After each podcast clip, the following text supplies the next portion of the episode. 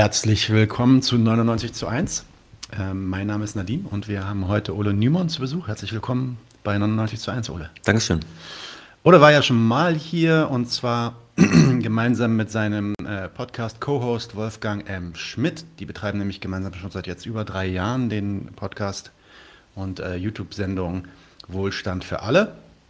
Haben auch ein thematisch passendes Buch dazu, aber auch noch zu vielen anderen Themen rausgebracht, das sich äh, äh, Influencer nennt. Dazu haben wir auch eine Folge gemacht, äh, beziehungsweise wir haben eine Folge mit Wohlstand für alle gemacht und dann aber auch sehr viel über dieses Buch gesprochen. Schaut euch die Folge gerne mal an. Ole Niemann ist also Podcaster und Autor und ähm, ja, kennt sich aus in Wirtschaftsfragen und deswegen ist er heute auch hier. Wir möchten nämlich mit ihm über Inflation sprechen. Ja. Nicht unbedingt das fröhlichste Thema, aber wir versuchen uns nicht ganz zu trocken zu machen. Aber auf jeden Fall das Thema, was gerade alle irgendwie ja. beschäftigt. Ähm, vielleicht mal wirklich ganz banal, Ole, warum steigen eigentlich gerade die Preise? Die, die Frage ist überhaupt nicht banal, von daher würde ich die vielleicht etwas weiter nach hinten schieben. Okay. Ähm, vielleicht äh, könnte man sich erstmal die Frage, also vielleicht erstmal die Frage, was ist Inflation und ähm, Warum ist die auch teilweise politisch gewollt? Vielleicht ist es so rum, erstmal äh, klüger aufzudröseln, würde ich vorschlagen, ähm, weil die Frage, warum heute die Inflation so hoch ist, die ähm, etwas komplizierter ist. Also erstmal Inflation, da spricht man von einem Preisniveauanstieg, das heißt, dass die Preise gegenüber dem Vorjahresmonat wird im Regelfall äh, als Messwert herangezogen, steigen in einem bestimmten Umfang. Das heißt, wenn man jetzt zum Beispiel sagt, die äh, Inflationsrate liegt bei 10 Prozent, dann heißt das, ein Warenkorb, der genommen wird, von dem man sagt, der ist irgendwie repräsentativ dafür, wie normale Leute konsumieren, der ist im Preis im Vergleich zum Vorjahresmonat um 10 Prozent gestiegen, was natürlich auch gewisse Probleme schon mal andeutet, nämlich äh, Inflationsmessung erfolgt eben so, dass da ähm, ja, Technokraten sind, die sagen, dies oder das ist ein repräsentativer Warenkorb und da merkst du schon gleich die Problematik, mhm. dass der natürlich äh, nicht für jeden gleich ist. Wir sehen zum Beispiel, dass für arme Leute die Inflation tatsächlich noch mal höher ist als die offiziell herausgegebene, weil die noch mal andere Sachen konsumieren. Mhm. Und was hat das Ganze zu tun mit dieser, ähm, ja, sagen wir vielleicht, vielleicht fragen wir so rum, Geldmenge und Inflation? Wie hängen die miteinander zusammen? Da wird ja viel drüber hm. geredet. Gibt es da einen Zusammenhang und was ist der? Also das ist eine sehr umstrittene Sache. Also erstmal ist es ja so, die Zentralbanken dieser Welt, die wollen ja tatsächlich eine gewisse Inflation. Natürlich nicht so hoch, wie sie jetzt ist, aber zum Beispiel die EZB hat sich ein Ziel gesetzt von 2% pro Jahr. Das heißt, äh, pro Jahr sollen im Durchschnitt, ja, kann auch mal drüber schießen, soll dann vielleicht im nächsten Jahr drunter sein, wie auch immer. Im Durchschnitt sollen die Preise pro Jahr um 2% steigen. Warum? Ganz einfach deshalb, weil man sagt, äh, steigende Preise sind ein Anreiz, heute zu investieren, weil die Sachen morgen teurer sind. Das heißt, man gibt als Kapitalist sein Geld heute aus oder als Lohnarbeiter, dass man heute konsumiert statt morgen, weil morgen die Sachen auch teurer sind. Und dadurch ist es so, dass, wenn man so will, das Geld im Kreislauf bleibt, wohingegen umgekehrt, wenn du eine Deflation hast, also die Preise auf breiter Front sinken, dann sagen sich natürlich alle, na gut, morgen ist es vielleicht noch günstiger, also halten sie ihr Geld zurück. Das ist der Grund, warum die Zentralbanken erstmal eine Inflation erzeugen wollen. Und jetzt kommen wir zu diesem Thema Geldmenge. Die Zentralbanken, die versuchen das eigentlich ähm, indem sie Geld in den Kre Wirtschaftskreislauf reinpumpen, also indem sie Zentralbankgeld in Umlauf bringen. Ähm, das heißt, entweder können sie das machen darüber, dass sie sagen, sie machen was in der Zinspolitik, mhm. also meinetwegen die Zinsen, zu denen sie Kredite an Privatbanken vergeben, da setzen sie die Zinsen runter. Also wenn die EZB zum Beispiel sagt, uns ist die Inflation zu niedrig, was ja die letzten Jahre immer der Fall war, äh, bis vor so eineinhalb Jahren, da hieß es ja irgendwie zehn Jahre lang, uns ist die Inflation eigentlich zu niedrig. Was haben sie gemacht? Sie haben erstmal die Zinsen gesenkt, ähm, weil dadurch Kredite günstiger werden. Ähm, und dadurch hoffen sie, dass mehr Leute Kredite aufnehmen, dass Geld in Umlauf kommt, dass die Inflation ein bisschen angekurbelt wird. Und andererseits, was sie gemacht haben, ist, sie haben Anleihen gekauft. Das heißt, sie haben entweder private Schuldtitel oder auch staatliche Schuldtitel von Geschäftsbanken aufgekauft, um auch wiederum neues Geld in Umlauf zu bringen, in der Hoffnung, dass dadurch die Inflation steigt, was aber einfach äh, so nicht passiert ist. Also man hat gesehen, dass ähm, die Zentralbankgeldmenge, also M0, immer weiter angestiegen ist, dass das aber eigentlich gar keine Auswirkungen äh, großartig auf die Inflation hatte, weshalb diese ganz einfache Inflationstheorie, mehr Geld ist im Umlauf, gleich mehr Inflation, da sehen wir schon mal, die stimmt so einfach nicht.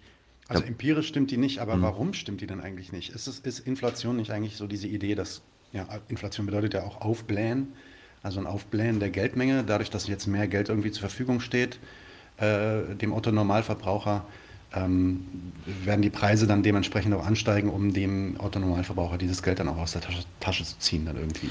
Also das ist eine ziemlich komplizierte Nummer, weil wir ja nicht nur eine Geldmenge haben, sondern wir haben einerseits eine Zentralbankgeldmenge. Das heißt, das ist die Geldmenge, das liegt einerseits in Bargeld vor mhm. oder das ist halt, also äh, abgesehen von dem Bargeld, was wir haben, das ist das einzige Zentralbankgeld, was wir beide haben. Abgesehen davon verfügen nur äh, Geschäftsbanken und die Staaten über direkte Konten bei der Zentralbank. Und davon leitet sich dann das ganze restliche äh, Giralgeldsystem ab, in dem wir dann quasi drinne stecken.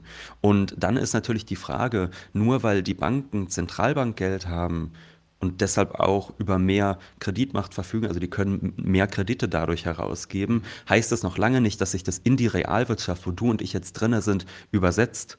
Also wenn jetzt zum Beispiel ähm, jemand zur Bank geht und der sagt, ich gründe jetzt ein Unternehmen und dann zahle ich da von Mitarbeitern einen Lohn aus oder so. Das ist quasi die Hoffnung, die die EZB hat, dass dadurch dann das Geld bei, in Anführungszeichen, bei den einfachen Leuten landet und die dann mehr konsumieren und dadurch die Inflation angeheizt wird.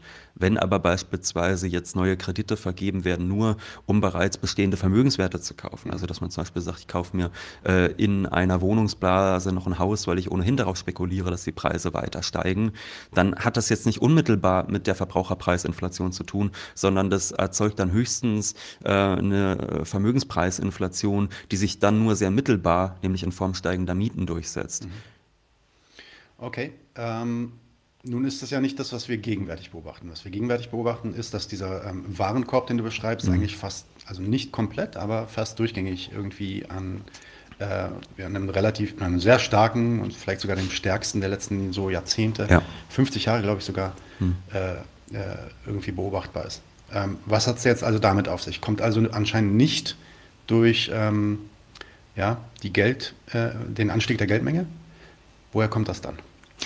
Also ich sag mal so, selbst Leute wie Hans-Werner Sinn, die über Jahre gesagt haben, äh, die EZB wird mit der Geldmengenausweitung für die große Katastrophe sorgen, selbst der. der genau, das ist der mit der Ketchupflasche. Und der sagt jetzt, okay, ähm, wir haben jetzt äh, so einen Ketchup-Effekt, das ist so das Bild, was er aufmacht, dass er sagt, die EZB, die hat geschüttelt und geschüttelt und es kam nichts, es kam keine Inflation trotz Geldmengenausweitung und jetzt kommt die so auf einmal.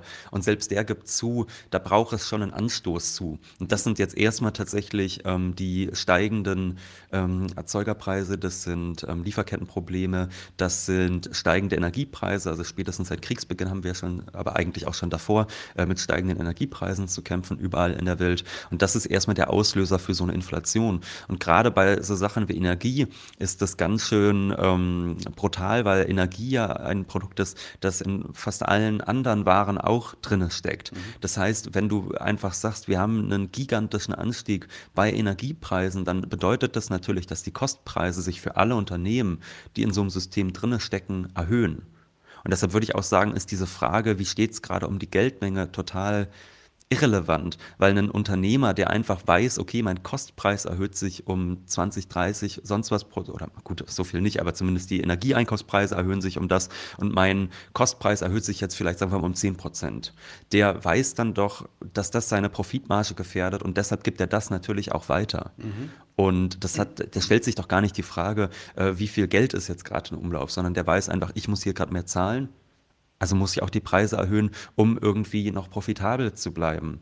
Und das ist, glaube ich, was, was einem ähm, wirklich klar sein muss. Normalerweise läuft der kapitalistische Wettbewerb ganz anders. Normalerweise lautet das, wir wollen, also wir versuchen als Unternehmer Kostpreise zu senken. Da kann man jetzt als Marxist sagen, das geht durch Ausbeutung oder das geht durch Innovation. Das heißt, es geht durch Senkung der Lohnkosten oder das geht dadurch, dass man durch Innovation besonders günstig produziert und seine Mitbewerber vom Feld zu drängen versucht. Und ähm, deshalb muss man auch sagen, manche Linksradikale, die sagen dann ja jetzt so gerne, ja, da sieht man wieder mal, äh, was für ein Schweinesystem das ist, mhm. weil alles immer teurer wird. Nee, normalerweise ist das äh, jetzt nicht so, dass per se immer für den Proleten alles viel teurer wird, sondern es ist jetzt schon eine besonders krasse Situation, ähm, auf die auch keiner Lust hat, auf die die Unternehmen auch keine Lust haben. Die erhöhen jetzt nicht direkt aus Spaß die Preise, sondern die erhöhen die Preise, weil bei ihnen die Kostpreise steigen, beziehungsweise Was man natürlich schon ähm, in Betracht ziehen muss, ist, es gibt natürlich Unternehmen, bei denen ist diese Kostpreiserhöhung jetzt nicht so stark, weil die zum Beispiel nicht so energieabhängig sind bei dem, was sie tun. Also was weiß ich, vielleicht am Dienstleistungssektor zum Beispiel. Und wenn die die Preise erhöhen, dann machen die das natürlich aus einem anderen Grund, nämlich dass deren reale realer Profit einfach gemindert wird. Ne? Also die, die können vielleicht sogar ähnlich teuer wie vorher produzieren, aber die können sich natürlich dann ähm, auch weniger kaufen von dem, was sie daraus aus Profit ziehen. Und das will sich auch keiner bieten lassen. Und deshalb erhöhen die dann wiederum die Preise. Das hört sich jetzt ein bisschen so an, als ob eigentlich alle irgendwie unter der Inflation leiden, also wirklich hm. alle in der Gesellschaft. Ist das denn so oder gibt es tatsächlich dann auch ähm, Klassen oder Strata der Klasse, die irgendwie ähm, interessiert sind an dieser Inflation beziehungsweise davon jetzt auch profitieren? Also äh, Profiteure gibt es natürlich ähm, immer in Krisenzeiten. Man hat es ja zum Beispiel bei Kriegsbeginn gesehen, dass in deutsche Raffinerien einfach ähm, viel mehr an Marge äh, sich erstmal, also gönnen, in Anführungszeichen, obwohl sie noch gar keine erhöhten Kostpreise hatten. Klar, so Situationen gibt es immer, aber im Großen und Ganzen ist es erstmal ein Zwang, den natürlich kein Unternehmer mag, also den Preis erhöhen zu müssen, weil die ja eigentlich versuchen, sich im Preis zu unterbieten, um ihre Wettbewerber zu verdrängen. Trotzdem ist es natürlich so, dass diese Krise äh, von Unternehmen jetzt doch mal teilweise genutzt wird, um zu profitieren. Äh, das will ich überhaupt nicht in Abrede stellen. Was auf jeden Fall, weil du jetzt so Klassenkonflikt angesprochen hast, der Fall ist, ist, dass ähm, in dieser Gesellschaft es überhaupt nicht zur Frage steht, ob Unternehmen, um profitabel zu bleiben oder um die Profitmarge zu halten, die Preise anheben. Das ist mhm. selbstverständlich. Da stört sich auch überhaupt keiner dran. Und wenn dann so eine Isabella Weber dahergelaufen kommt und sagt, man könnte ja mal über äh, Preiskontrollen in einigen Bereichen nachdenken, dann ist die Ökonomenzunft am Schäumen und am Durchdrehen. Das haben wir im vergangenen Dezember gesehen, also Ende des Jahres 21, was dann passiert, wenn jemand sowas vorschlägt. Es war dann aber jetzt ganz lustig zu beobachten, dass man dann durchaus sieht, dass bei dem Thema Lohn, was ja auch ein Preis ist, ja, also Preis der wahre Arbeitskraft, dass da dann doch äh, von Ökonomenseite gerne mal Zurückhaltung gefordert wird. Dass dann also gesagt wird, nee, nee, also die Arbeiter, die dürfen jetzt bitte nicht versuchen, einen in gleichem Maße gestiegenen Lohn zu fordern, weil wir dann in die Lohnpreisspirale kommen. Das ist so die Idee, äh, die da behauptet wird. Und da sehen wir schon, das äh, wird sehr unterschiedlich behandelt. Also dass Unternehmer ihre Preise anheben, nicht nur, um irgendwie profitabel zu bleiben, sondern um wirklich die alte Profitmarge eigentlich beizubehalten. Das findet gar keiner kritisch in dieser Gesellschaft. Aber wenn die äh, Arbeiter dann sagen, äh, ja, wir hätten aber auch gern ein bisschen mehr, dann wird es schwierig. Mhm. Äh, also Im Endeffekt wird ja, wird ja davon ausgegangen, dass um die Arbeiter überhaupt zu unterhalten, dass sie ihre Arbeitsplätze behalten können und auch ihre Löhne weiterhin bezahlen mhm. können, natürlich das, das Kapital funktionieren muss und die Unternehmen funktionieren genau. müssen. So gesehen ist es auch total ehrlich. Also in der FAZ war kürzlich ein ähm, Text, da schrieb äh, der Autor, äh, dass wenn die äh, Beamten jetzt mehr Geld haben wollen, das sei ja quasi Sozialismus, weil ja. man seine eigenen gestiegenen Kosten auf die Gesellschaft umwälzt. Und da dachte ich schon, gut, geh doch mal in den Supermarkt. Ist das jetzt Sozialismus, wenn Kaufland die Preise anhebt oder was? Ja total lächerlich. So gesehen ist es eine total ekelhafte Aussage, den Arbeitern und den Beamten und sonst was vorzuwerfen, dass sie gerne mehr Geld hätten. Andererseits steckt darin, und das hast du ja jetzt äh, ganz richtig angedeutet, auch eine Weisheit, oder okay, Weisheit ist ein doofes Wort, aber eine tiefe Wahrheit, nämlich, dass in diesem System ja nur produziert wird, wenn es für die fürs Kapital profitabel ist. Vom Kapitalprofit hängen auch alle anderen ab, die dann als Lohnarbeiter da so hinten dran hängen. Und so gesehen ist es dann natürlich so, dass ähm, die, die Profitmarge, die unangetastet sein muss, damit überhaupt produziert wird, wohingegen, wenn die Arbeiter jetzt äh, irgendwie 10% weniger zum Verknuspern haben, dann ist das erstmal deren Privatproblem aber nicht unbedingt ein systematisches. Systematisches Problem wird es dann vielleicht wiederum, wenn dann die gesamtwirtschaftliche Nachfrage sinkt und dann das Wachstum ausbleibt. Aber erstmal so im Großen und Ganzen ist das jetzt erstmal nicht das Problem der Unternehmer. Genau, also wenn die Profitmarge gleich bleibt, ähm, also gleich zu dem alten Niveau bleibt und man da halt dann dementsprechend die Preise erhöht, um dort zu bleiben, gleichzeitig aber an den Löhnen nichts getan wird, dann ist es im Endeffekt ein Anstieg der, ähm, der Ausbeutungsrate. Es ist auf jeden Fall ein, äh, eine Reallohnminderung äh, für diejenigen, die arbeiten gehen. Mhm. Die können sich am Ende des Tages weniger kaufen.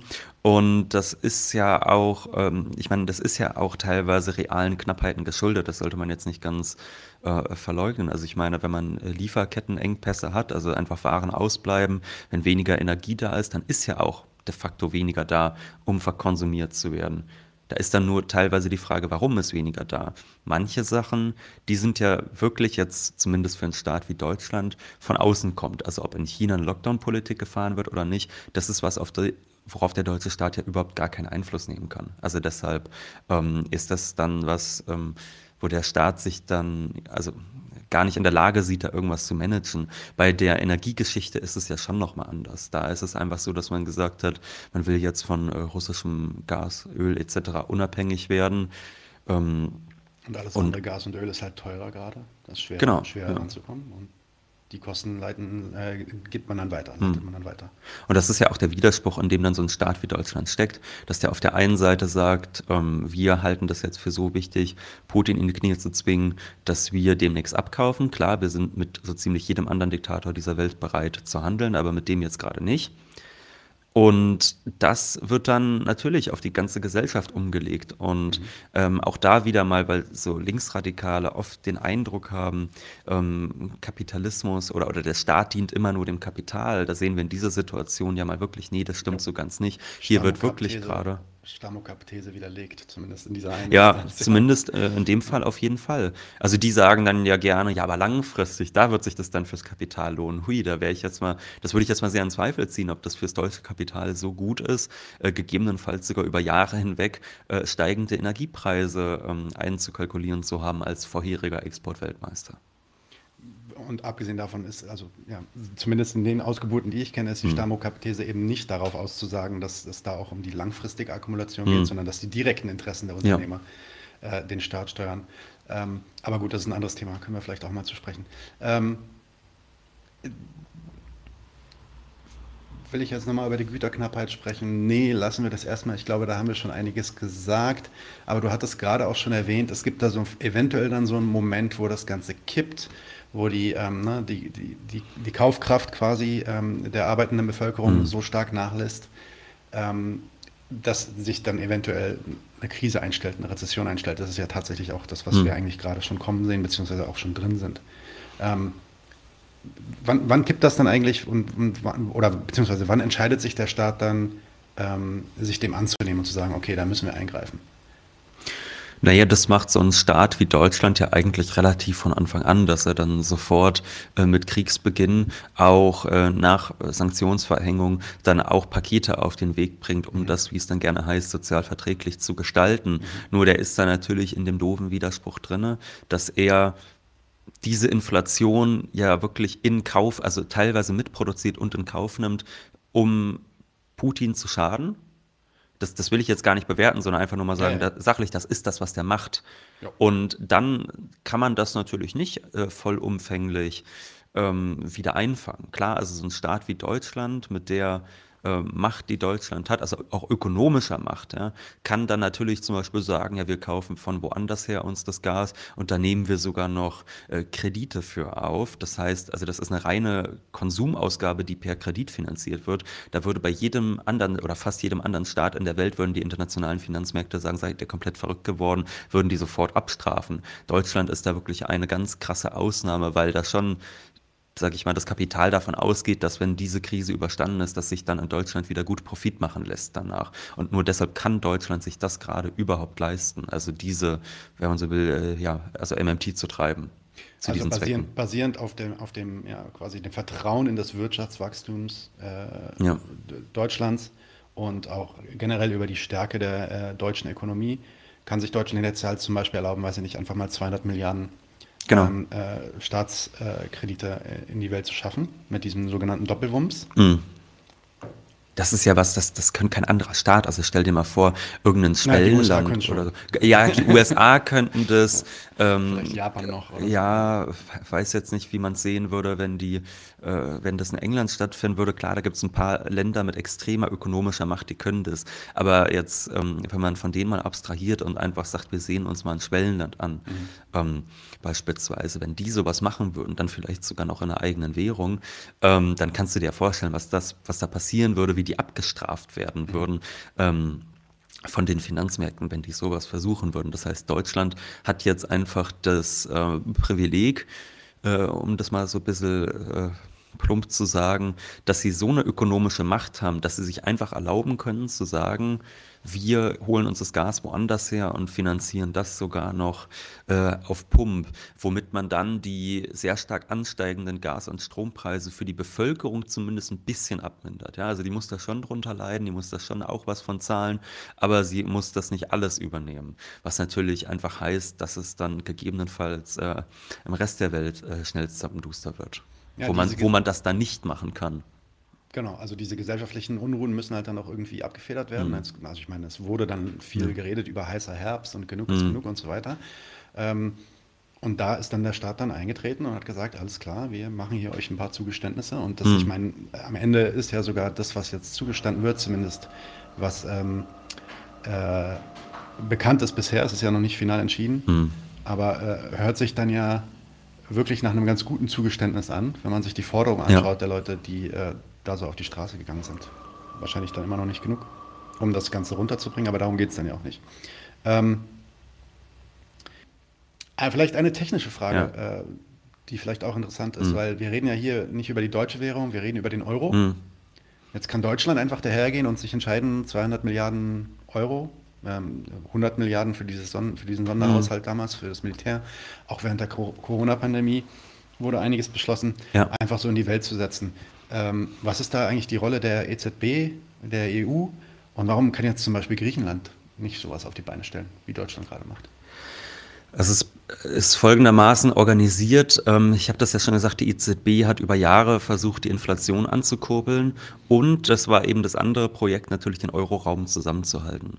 Und da die Euro-Staaten in der Krise waren, hat die EZB 2011 äh, beschlossen, dass die ähm, alles tun werden. Ja, also so hieß es von dem damaligen EZB-Chef Mario Draghi, whatever it takes, ähm, hieß es in der Rede, um die, äh, um die Eurozone zu retten. Und er endete dann mit den Worten, and believe me, it will be enough. So, also der hat den Finanzmärkten ganz mhm. klar gemacht, die werden alles, also wirklich alles, was geht, unternehmen, um die Eurozone zusammenzuhalten, um die äh, Euro-Staaten, die auch in der Krise stecken, zu retten.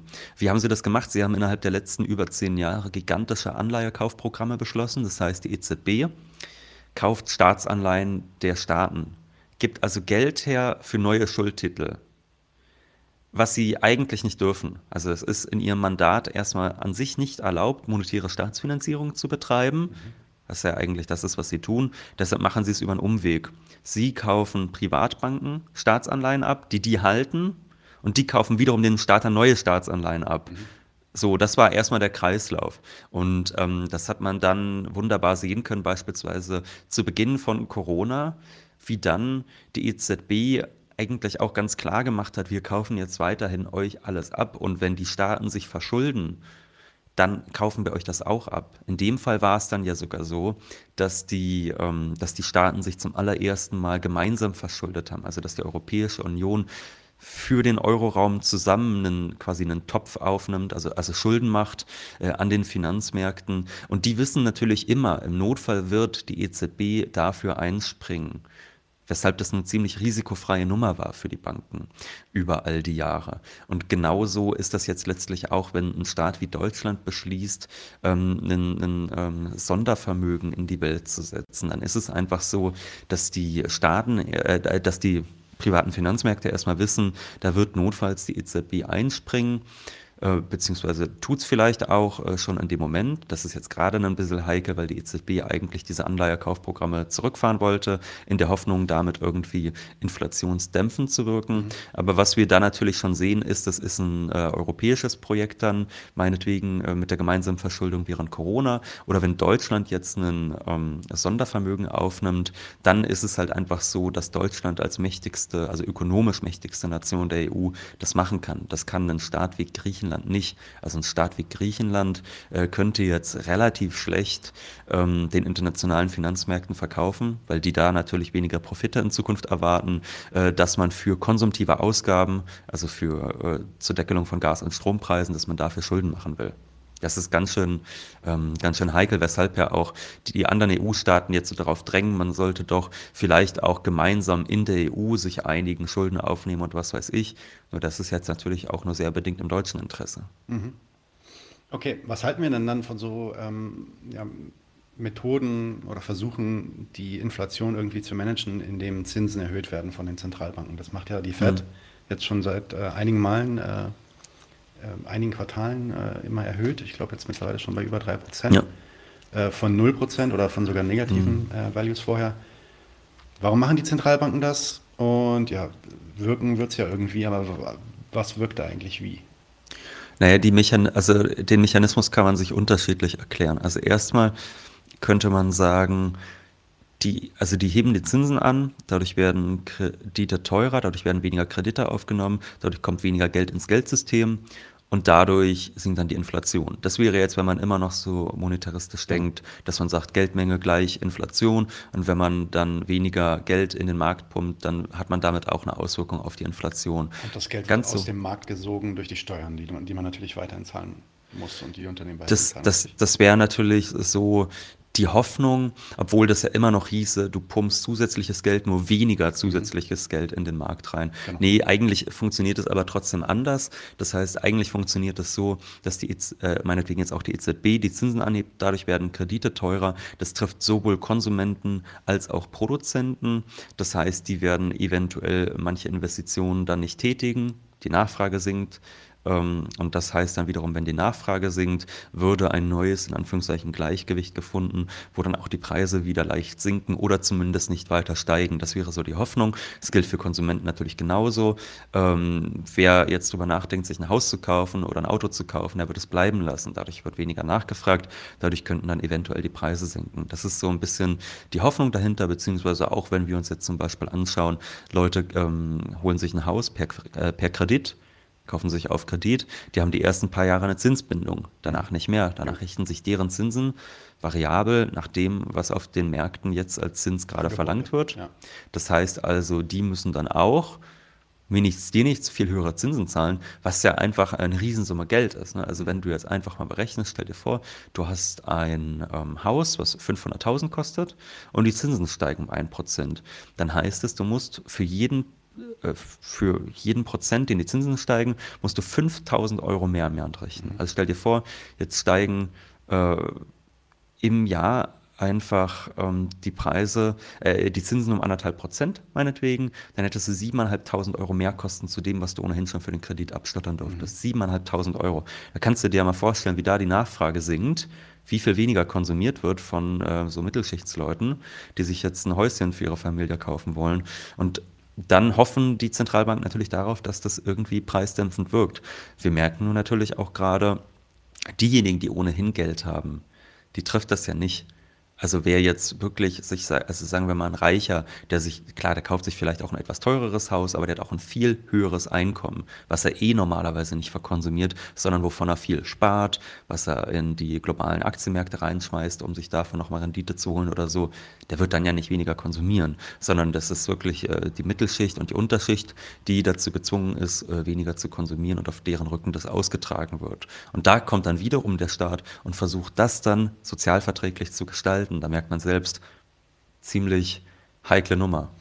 Äh, und erwartest du, dass es, dass es dann trotzdem in dem Sinne funktionieren wird, dass es dann wirklich die Nachfrage äh, einschränkt und dadurch dann die Preise auch fallen? Geht das dann nicht davon aus, dass es eigentlich so eine Nachfrageinflation ist, also eine nachfragebedingte Inflation, wo, weiß ich nicht, die Nachfrage vorher zu groß war und man, man schneidet die jetzt halt ab? Wo, wobei wir eigentlich die ganze Zeit davon gesprochen haben, hm. dass das eher so eine kostenbedingte Inflation war hm. und die Kosten eher auf der anderen Seite gestiegen sind. Genau, also eigentlich äh, sind sich alle einig, dass es eine angebotsseitige Inflation ist. Ähm, das heißt, ähm, an sich müsste es natürlich darum gehen, dafür zu sorgen, dass, was weiß ich, Lieferketten funktionieren, dass ähm, Energiepreise sinken, all diese Dinge. Nur darauf kann die EZB ja nicht einwirken. Das sind ja einfach Dinge, die total außerhalb des Machtbereichs einer Zentralbank liegen.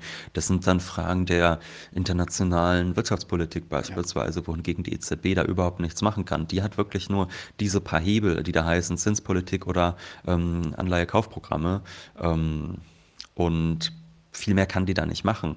Und ich würde schon sagen, ja klar, kann das in einem bestimmten Umfang auch dann funktionieren, dass äh, in einem kleinen Rahmen die Inflation dadurch gesenkt wird. Nur die wird halt dadurch gesenkt, dass die Leute weniger konsumieren. Vielleicht sogar teilweise Sachen, wo jeder sagen würde, die sind objektiv nötig, die sind dringend nötig, wie zum Beispiel, dass man ordentlich heizen kann. Mhm. Dass so Sachen weniger konsumiert werden, ist dann natürlich die Gefahr. Oder dass äh, die Leute schlechtere Nahrungsmittel kaufen oder was weiß ich. Das sind alles Gefahren, die sich daraus ähm, entwickeln. Und das ursächliche Problem, das hast du jetzt völlig richtig angedeutet, ist damit überhaupt nicht tangiert. Mhm.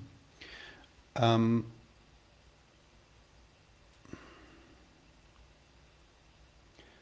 in dem Zusammenhang wird ja dann äh, oft auch, nicht oft, aber ab und zu in den Zeitungen taucht jetzt immer mal wieder auf, so diese Idee der sogenannten Stagflation. Das mhm. ist ja was, was in den 70er Jahren tatsächlich passiert ist.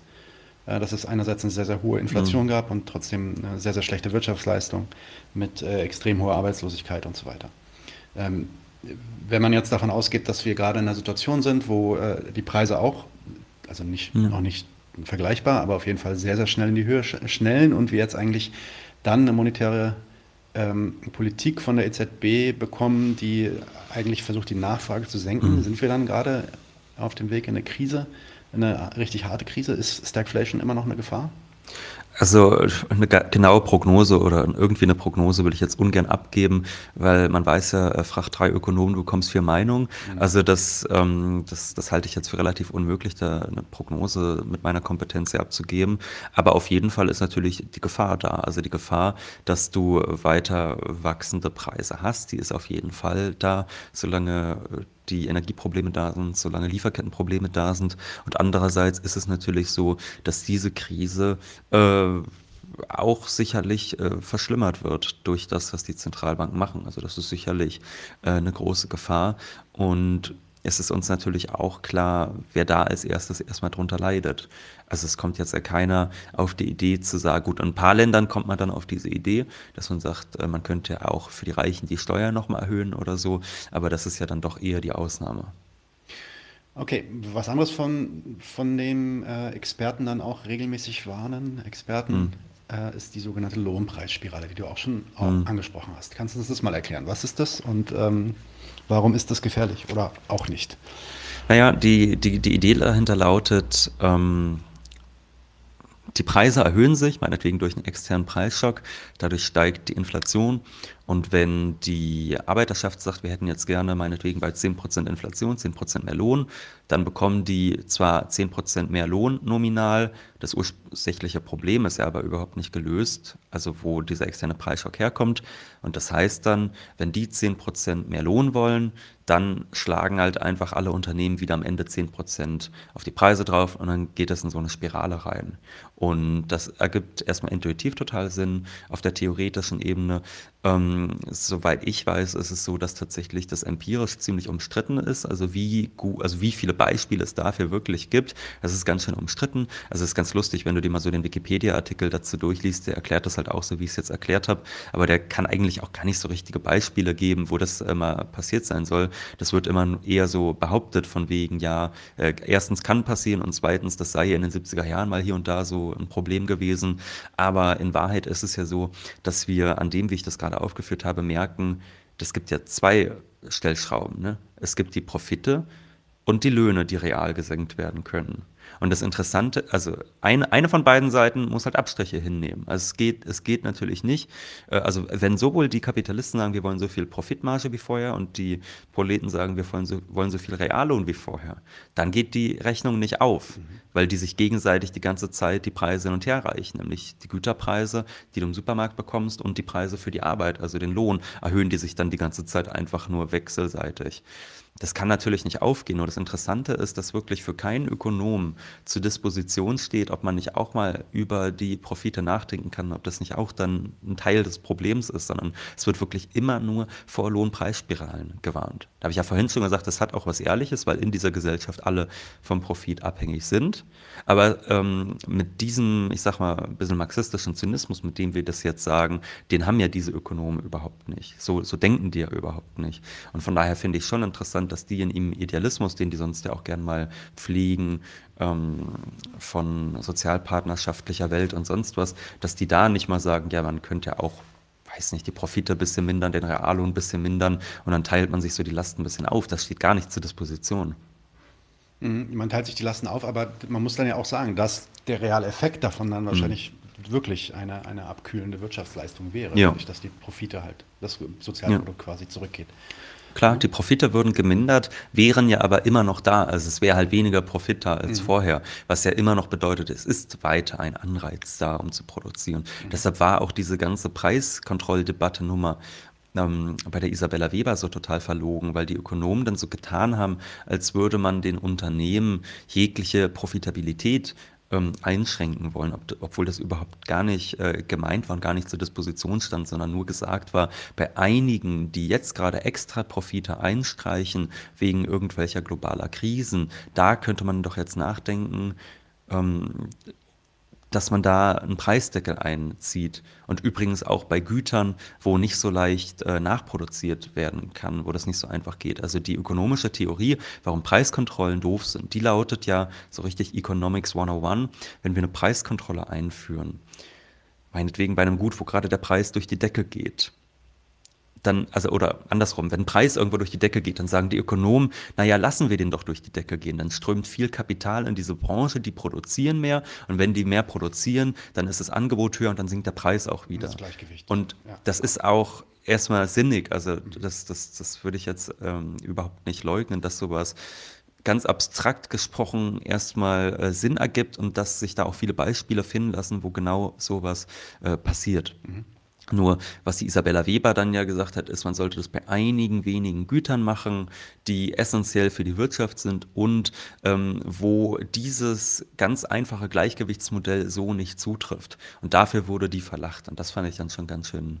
Äh, Für welche Güter verlogen. hat sie das äh, empfohlen? Also welche Also- Güter entziehen sich dieser Logik? Also sie hatte jetzt vor allem äh, schon, also wenn ich mich recht entsinne, war es wirklich so, dass sie im vergangenen Dezember, mag man mich in den Kommentaren korrigieren, aber ich bin der Meinung, sie hat das schon im vergangenen Dezember darauf angesch äh, ja, oder darauf hinweisen wollen, dass das im Energiebereich richtig problematisch wird, was da gerade passiert. Und da hat sie ja auch recht behalten. Und da haben wir sicherlich einen Markt, der nicht den ganz simplen Angebots- und Nachfrageideen folgt, sondern ein Markt, der extrem vermachtet ist zwischen durchgeplant, Unternehmen und auch natürlich den Staaten, ja, zwischen den Erdöl- und gasfordernden Staaten dieser Welt und dem Rest, der davon abhängig ist. Ja, also da, da wird dann auch immer sehr oft und sehr gerne gegen Planwirtschaft gewettert. Allerdings da wird sehr, sehr viel geplant, Mhm. Ja. definitiv. Jetzt haben wir schon über äh, so Preiscaps ge gesprochen. Äh, das hört sich dann ja schon so an, dass das eine der Sachen ist, die man, ähm, die man machen könnte, um zumindest ein bisschen von dem Schmerz gerade Mhm. abzufangen. Jetzt äh, reden wir mal so über so ein paar andere äh, Dinge, Äh, vielleicht noch ganz kurz zu Ja. den Price Caps. Da hast du halt einfach das Problem, ähm, das kannst du relativ gut machen bei Sachen, die in deinem eigenen Land produziert werden. Also zum Beispiel in den USA gab es während des Zweiten Weltkrieges nationwide Price Controls. Also da war es wirklich so, ähm, da, da gingen dann Leute durch die Supermärkte und guckten, dass die Preise nicht angehoben werden. Und da war es dann auch so, dass wenn, also, also dass das wirklich festgelegt wurde, wie wer wie viel Profit machen darf und sonst was. Übrigens auch das gleiche galt für die Löhne, also die Price Controls, die galten nicht einfach, also die galten dann schon für alle Preise, also auch für den Preis der wahre Arbeitskraft. Ähm, von daher kann man dann auch immer streiten, ob Preiskontrollen per se eine progressive Sache sind oder nicht, aber auf jeden Fall ist es wirklich erstmal ein krasser planerischer Eingriff in die Marktfreiheit, dass man wirklich sagt, von staatlicher Seite sorgen wir jetzt dafür, dass damit so eine Kriegswirtschaft am Laufen bleibt und ähm, also das ist ja ohnehin schon genug äh, Krise, so ein Zweiter Weltkrieg und deshalb sagt man dann, damit die Wirtschaft am Laufen bleibt, führen wir Preiskontrollen ein. Problem ist halt einfach nur, das kannst du nur so richtig gut machen bei Sachen, die selbst bei dir produziert werden. Ein Staat wie Deutschland kann jetzt nicht einem russischen oder äh, arabischen, äh, saudi-arabischen Ölkonzern sagen, so, das ist jetzt dein Maximalpreis für Öl. Denn dann sagen die einfach, dann gehen wir halt woanders hin. Ja. Ne? Also, ähm, Also man könnte im Endeffekt, weiß nicht, deutschen Zulieferern oder irgendwelchen ähm, ja, Fabriken und äh, äh, Industrieapparaten, die hier in Deutschland stehen, sagen, ey, ihr dürft dann weniger drauf aufschlagen, aber den Genau. Rohstoff selbst, den wir von draußen holen, den können wir natürlich nicht. Genau. Das heißt, wenn jetzt zum Beispiel so äh, Ölraffinerien auf die lustige Idee kommen, sie könnten ohne Kostpreiserhöhung trotzdem einfach mal ihre Verkaufspreise deutlich anziehen, weil sie sagen, ach, ist ja gerade Krise, wird sich schon keiner wundern. Da kann man natürlich staatlich was gegen machen und denen dann sagen, könnt ihr machen, aber dann holen wir uns das später über Übergewinnsteuern beispielsweise mhm. zurück. Das kann man auf jeden Fall machen, aber alles, was von außen kommt, wo man darauf angewiesen ist, auf Importe, da kann man das äh, natürlich überhaupt nicht machen und da endet dann diese Logik schnell. Da funktioniert es dann anders. Da kann dann ein Staat wie Deutschland sagen, wir nehmen Kredit auf und von diesem neu geschaffenen Kredit, von diesen Schulden, zahlen wir dann die steigenden Weltmarktpreise. Das kann ein Staat wie Deutschland oder das könnten jetzt auch die USA, wenn die sagen, sie wollen irgendwo Preiskontrollen einführen oder Preisdeckel einführen auf Sachen, die sie importieren, das können die natürlich machen. Aber das kann nicht jeder Staat da in die Richtung geht ja dann auch so ein bisschen dieser Doppelwumms. Mhm. Ähm, das sind ja jetzt dann irgendwie so 200 Milliarden, also ganz genau, was da jetzt drin steckt und wie das bei uns ankommen wird und bei allen ankommen wird, wissen wir wahrscheinlich erst Ende Dezember. Ich glaube, glaub, Mitte Dezember. Dezember soll dann irgendwie der Beschluss genau. kommen. Ja. Ähm, aber es wurde angekündigt, ja, da sollte also erstmal diese Gasumlage, die kommen sollte, äh, soll dann wegfallen. Ähm, dann, dann soll es dann auch noch irgendwelche Zahlungen geben und äh, irgendwelche Ausgleiche auf den Energiepreis mhm. und so weiter. Also da wird ja im Endeffekt genau das gemacht, was du gerade gesagt hast. Mhm. Da wird durch die, durch die, eigene ökonomische Macht Geld geschaffen ja. und mit diesem Geld wird Zeugs, was eigentlich teurer ins Land kommt, dann subventioniert für, ja. für den Verbraucher. Genau. Ähm, erstmal, ich meine, du hast jetzt die Gasumlage angesprochen. Das ist ganz nett, finde ich, weil das so bestätigt, was wir vorhin schon gesagt hatten. Ähm, es war doch so, dass Thilo Jung in der Pressekonferenz, dann in der Bundespressekonferenz mal fragte, soll jetzt eigentlich mit der Gasumlage einfach nur dafür gesorgt werden, dass die Gasunternehmen durch die Krise gebracht mhm. werden? Soll heißen, bei Null rauskommen, damit die keine Verluste machen, damit die einfach so weiterarbeiten können? Oder was passiert jetzt? Und da haben die dem schon gesagt, nee, nee, da muss schon die Profitmarge bleiben. Ja, das, das, fand ich so schön, weil das nicht, so. Wir retten nicht alle. Also, das, das, das, da wird also mit öffentlichen Preisen nicht einfach nur die Erhaltung eines Sektors subventioniert, sondern wirklich noch äh, die Profitabilität eines Sektors. Ja, so. Also, das ähm, stützt nochmal schön das, was wir vorhin meinten, mit in dieser Gesellschaft hängt alles am Profit und der darf auch gar nicht in irgendeiner Form ähm, in Frage gestellt werden. Und ansonsten hast du es genau richtig beschrieben. Das ist jetzt das, was in dieser Krise passiert. Der Staat nimmt Kredit auf, um diese Krise zu überbrücken, ähm, kann dann sogar steigende Weltmarktpreise dadurch bedienen. Und im Gegensatz zu Nationen mit geringer ökonomischer Potenz ist es so, dass ein Staat wie Deutschland einfach, weil das Kapital davon ausgeht, dass da in Zukunft sich wieder gute Profite machen lassen, wenn diese Krise erstmal überwunden ist, wenn man ein bisschen grüne Wände und sonst was vielleicht sogar vollzogen hat in den nächsten Jahren. Und, und, und deshalb ist es dann so, dass die Finanz Finanzmärkte da nicht rotieren. Ansonsten, ja, will man sich gar nicht vorstellen, was jetzt passiert, wenn Krisenländer in der EU das versuchen würden, geschweige denn, was ja, ja. passieren würde, wenn irgendwelche äh, Schwellenländer äh, sowas versuchen würden. Mhm. Ja, das wären dann 2022, waren das dann 300 Milliarden, mhm. ähm, die äh, da geschaffen werden. Ähm, auf jeden Fall merkt man schon, wie viel, äh, ja, wie viel Wert der Staat, der deutsche Staat gibt auf die, äh, auf die, ja, die kriegerische Auseinandersetzung und den Wirtschaftskrieg mhm. gegen Russland gerade. Ähm, der, äh, der den dann mindestens 300 Milliarden wert ist, ähm, um, um durchgeführt zu werden. Das ist ja auch eine der Sachen, die man vielleicht so, wenn man, wenn man jetzt mal zu diesen linken Aktivisten kommt, die natürlich mhm. heute auch Proteste und Aktionen fahren, äh, vielleicht dann auch nochmal kritisieren könnte oder besprechen könnte. Ähm, inwiefern die den eigentlichen Ursprung hm. dieser Krise oder einen Großteil dieser hm. Krise gar nicht, ähm, gar nicht ansprechen, nämlich den, ja. den Krieg an sich. Ja? Das ist tatsächlich interessant, also dass zumindest die politische Linke das einfach so wahrnimmt, als wäre das so eine Naturkatastrophe, die von außen kommt, wo der Staat dann bitte quasi versichern für seine Bürger einspringen soll und denen was helfen soll. Also die, das weiß was weiß ich. Wenn man jetzt sagen würde, ein Hurricane überzieht Deutschland, jetzt sehr unwahrscheinlich, aber ein Hurricane ja, überzieht Hurricane Deutschland, dann wäre es ja total sinnvoll zu sagen, ähm, jetzt soll doch mal die öffentliche Staatsgewalt da einspringen und dafür sorgen, dass da irgendwie die Härten abgefedert werden. Nur was diese Linken übersehen ist, dass jetzt tatsächlich, du hast das Wort Wirtschaftskrieg angesprochen, das ist ja sehr umstritten, äh, dieses Wort zu benutzen, ich aber die Regierung selbst, ja, aber die Regierung selbst sagt das ja eigentlich auch. Genau. Das ist ja so das Lustige, die Journalisten bekommen das, äh, äh, ja, die, die rotieren quasi, wenn jemand dieses Wort benutzt. Ich meine, klar, jetzt man will sich jetzt vielleicht auch nicht unbedingt mit einer Sarah Wagenknecht gemein machen, aber zumindest in diesem einen Punkt, dass da ein Wirtschaftskrieg geführt wird, in dem hat sie ja schon recht. Und das ist so, dass viele Linke jetzt diesen Widerspruch nicht ganz sehen. Nämlich, das ist nicht so, dass man sagt, hier ist eine ganz komisch von außen kommende Krise und da hilft der Staat dann netterweise, sondern der Staat mildert eine Krise, die er selbst herbeiführt. Und das ist dann der Widerspruch, in dem man sich bewegt, wenn man den Staat jetzt anruft, bitte ähm, sorgt mal dafür, dass meine Gasrechnung nicht so schlimm wird. Ja, der sorgt ja erstmal dafür, mit, oder mit dafür, dass die so schlimm wird und mildert das dann im Nachhinein ab. Das ist so äh, das Problem damit, sich dann an diesen Staat zu wenden mit der Bitte. Ansonsten habe ich da gar kein Problem, wenn man sagt, ähm, man macht das. Nur wenn jetzt so eine Annalena Baerbock sich da hinstellt und sagt, wir wollten diesen Krieg nicht und, und dann einfach sagt, ähm, deshalb können wir dafür überhaupt nichts, dass jetzt hier die Preise steigen, das stimmt ja nicht. Also ja. Deutschland hat kein Problem damit, mit Diktatoren zu handeln. Äh, Deutschland hat kein Problem damit, mit Saudi-Arabien weite Deals zu schließen. Deutschland hat kein Problem damit. Also ich meine, die haben ja danach noch da schön in Aserbaidschan sich nette neue äh, Deals beschafft und äh, kurz danach war dann ja Kriegsbeginn und da war dann komischerweise nichts von zu hören von denen, die sagen, mit so einem handeln wir doch nicht. Mhm. Und das ist natürlich extrem äh, verlogen und das muss man auch einfach mal so klarstellen. Deutschland hat kein Problem damit, mit Diktatoren zu handeln. Die haben auch kein Problem damit, mit Diktatoren zu handeln, die andere Länder angreifen und da Leute umbringen. Die haben ein Problem, mit diesem Diktator zu handeln. Neuerdings haben sie ein Problem damit, mit diesem Diktator zu handeln.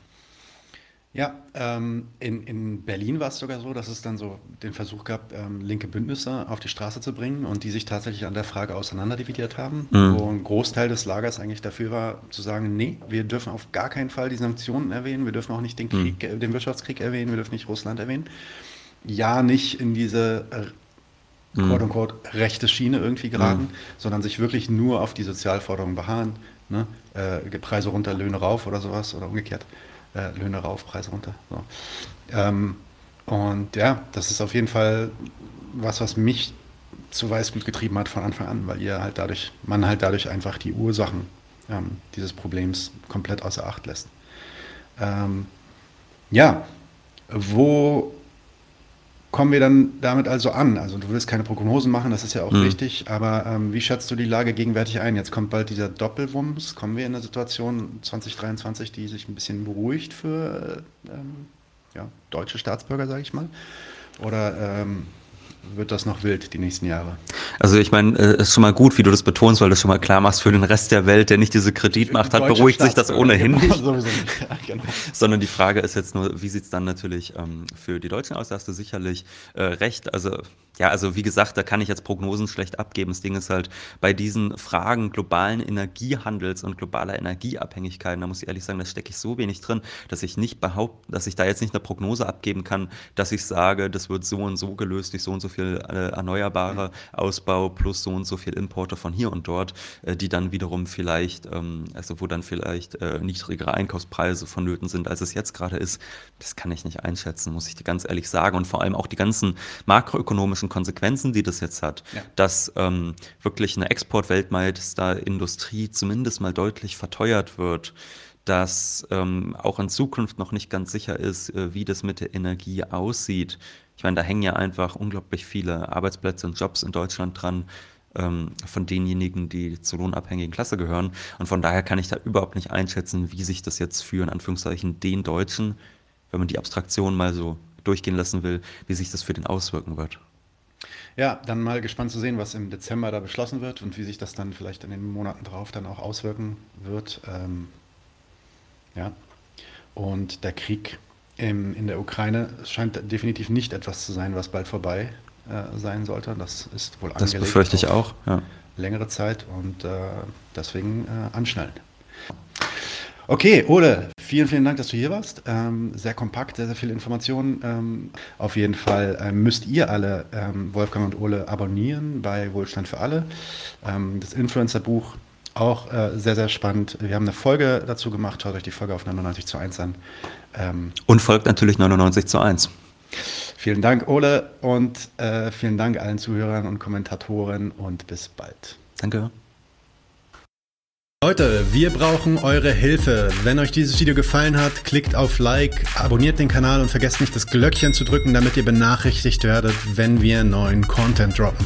Außerdem solltet ihr uns überall folgen, wo wir verfügbar sind. Das ist Facebook, Instagram, Twitter und Twitch. Und wenn wir irgendwelche Ankündigungen machen oder Posts, dann shared, was das Zeug hält. Gebt uns all eure Liebe.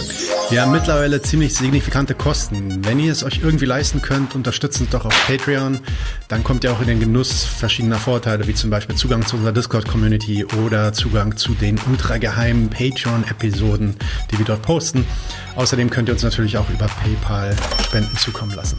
Außerdem haben wir mittlerweile einen eigenen Online-Shop. Das heißt, wenn ihr euch immer noch fragt, was ihr euren Lieben zu Weihnachten, Ostern oder sonst wie schenken könnt, geht dorthin und kauft duftes Merch. Alle Links dazu hier in der Beschreibung oder auch auf unserer Webseite 99 zu 1.de. Vielen Dank fürs Dabeisein, danke für die Unterstützung und wir sehen uns in diesem Theater.